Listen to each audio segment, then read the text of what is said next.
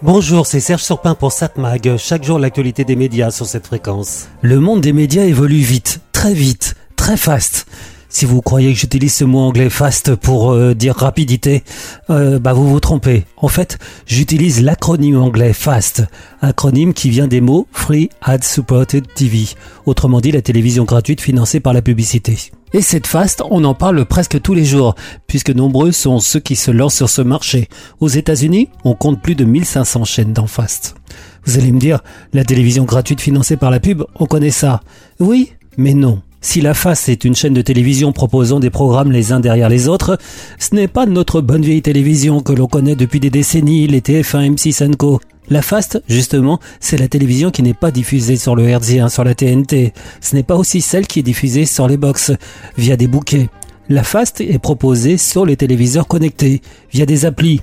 Si vous avez un téléviseur euh, Samsung ou LG par exemple, vous pourrez trouver un bouquet avec des centaines de chaînes accessibles via un bouton de la télécommande. On trouve aussi la Fast dans d'autres applis lancées par exemple par Rakuten, cette boîte qui, je vous le rappelle, a racheté le français Price Minister et qui désormais s'intéresse aussi à la télévision. Un peu d'ailleurs comme Amazon, mais la différence que chez Amazon, la télé c'est payant, alors que chez Rakuten c'est gratuit. Donc la Fast se développe très vite c'est logique. Elle suscite de nombreuses espérances et des craintes aussi. C'est un peu à cause du développement de la FAST, mais aussi de la VOD, les plateformes qui proposent gratuitement des programmes à la demande. Donc c'est à cause de cela que TF1 et M6 ont proposé de fusionner. Fusion refusée par la Commission de la concurrence française, qui a estimé qu'il n'y avait pas le feu à la demeure et que rien ne presse. À noter d'ailleurs que la France n'est pas le seul marché où RTL Group, la maison mère d'M6, a vu ses propositions de regroupement des principaux médias du pays refusées. Ainsi, par exemple, aux Pays-Bas, une opération du même type a été retoquée. Puisque je parlais d'M6, le groupe vient de signer avec le média en ligne Combini, plus destiné à un jeune public âgé de 15 à 34 ans. Ils vont proposer leur contenu sur la plateforme M6 Play, il y aura une chaîne Fast Combi 24-24 qui proposera le meilleur des contenus de Combini. Contenus qui seront aussi mis à disposition sur la plateforme M6 Play. À noter, vous l'avez peut-être pas remarqué que sur M6 Play, on trouve déjà des chaînes en Fast comme Telenovela, Jour Histoire et Vice le nouveau monde qui s'associe avec l'ancien monde, l'ancien monde qui court après le nouveau monde pour rester dans le coup.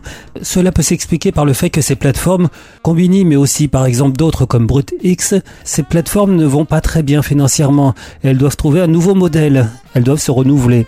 Justement, la réalité financière des FAST, ces télévisions en ligne financées par la pub. Faut-il y croire? Faut-il croire au développement de ce marché? Il faut rappeler que le marché de la pub n'est pas en très bonne forme. Même si les GAFAM voient leur chiffre d'affaires un peu baisser, il faut encore un chiffre d'affaires qui tourne aux alentours de 1200 milliards. On a beau espérer que le chiffre d'affaires généré par les FAS va tripler d'ici 27, on part de loin. 4 milliards d'euros seulement dans le monde. Et 4 milliards, c'est 6 fois moins élevé que Netflix. On estime d'ailleurs que ce marché de la face devrait atteindre les 12 milliards en 2027. Donc pas énorme. Mais pour cela, il faut quand même que les programmes proposés en face soient intéressants. Pour l'instant, ben, on en est loin. Alors oui, Warner Bros aux États-Unis va proposer ses programmes phares en fast et en AVOD, comme Westworld. Mais donc cette télévision en face concurrence en fait les télévisions historiques, dont l'audience, elle aussi, a tendance à baisser. Pas trop à cause de la concurrence des fast, mais surtout à cause des SVOD, comme Netflix, Disney ou Amazon, et encore plus à cause des jeunes qui délaissent tout cela pour aller sur TikTok. Alors, est-ce que la face serait l'avenir de la télé? N'allons pas si vite. 7 Mag, l'actu des médias. Bon, à voir à la télévision ce soir, notre bonne vieille télévision, notre télévision sur la TNT, sur TF1, Astérix aux Jeux Olympiques. Euh, euh, là, on l'avait pas descendu ce film. France 3, Les Souvenirs, une comédie dramatique de Jean-Paul Rouvre de 2014, avec entre autres Mathieu Spinozzi, Michel Blanc, Annie Cordy, Chantal Lobby, etc. Romain Lavaten se lance dans la vie tandis que son père, fraîchement retraité, se la gâche depuis des lustres et que sa grand-mère adorée s'apprête à la quitter. France 5, un magazine découverte nature, les super pouvoirs des plantes. M6, L'amour est dans le pré.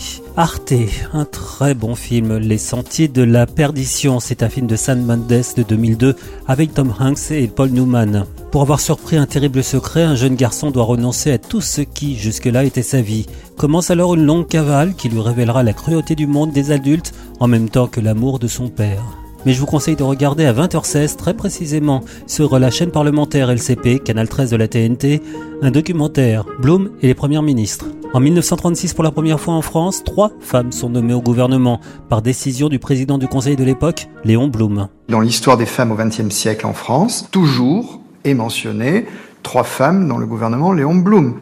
Euh, ces trois femmes ont eu l'impression de faire avancer la cause en se montrant euh, dignes de la fonction qui leur était donnée, en agissant en, en femmes politiques, en démontrant l'égalité des capacités en politique. Même si ça ne se traduit pas immédiatement par l'accès des femmes au suffrage universel, il va falloir attendre encore euh, 7 ou 8 ans. Il me semble que cela prépare le terrain. Et ça a quand même fait peut-être réfléchir un certain nombre de politiques qui ont finalement, après la guerre, dans le cadre en reconnaissant le rôle des femmes dans la résistance en 1944, ont enfin accepté d'accorder ces droits civiques aux, aux femmes, l'égalité. Donc à voir ce soir sur la chaîne parlementaire LCP, canal 13 de la TNT à 20h16, le documentaire Bloom et ses premiers ministres. En tout cas, je vous rappelle qu'il y a sur euh, Radio France, il y a un podcast que je vous conseille d'écouter, où je sais ce sont des concurrents, ce sont des amis quand même.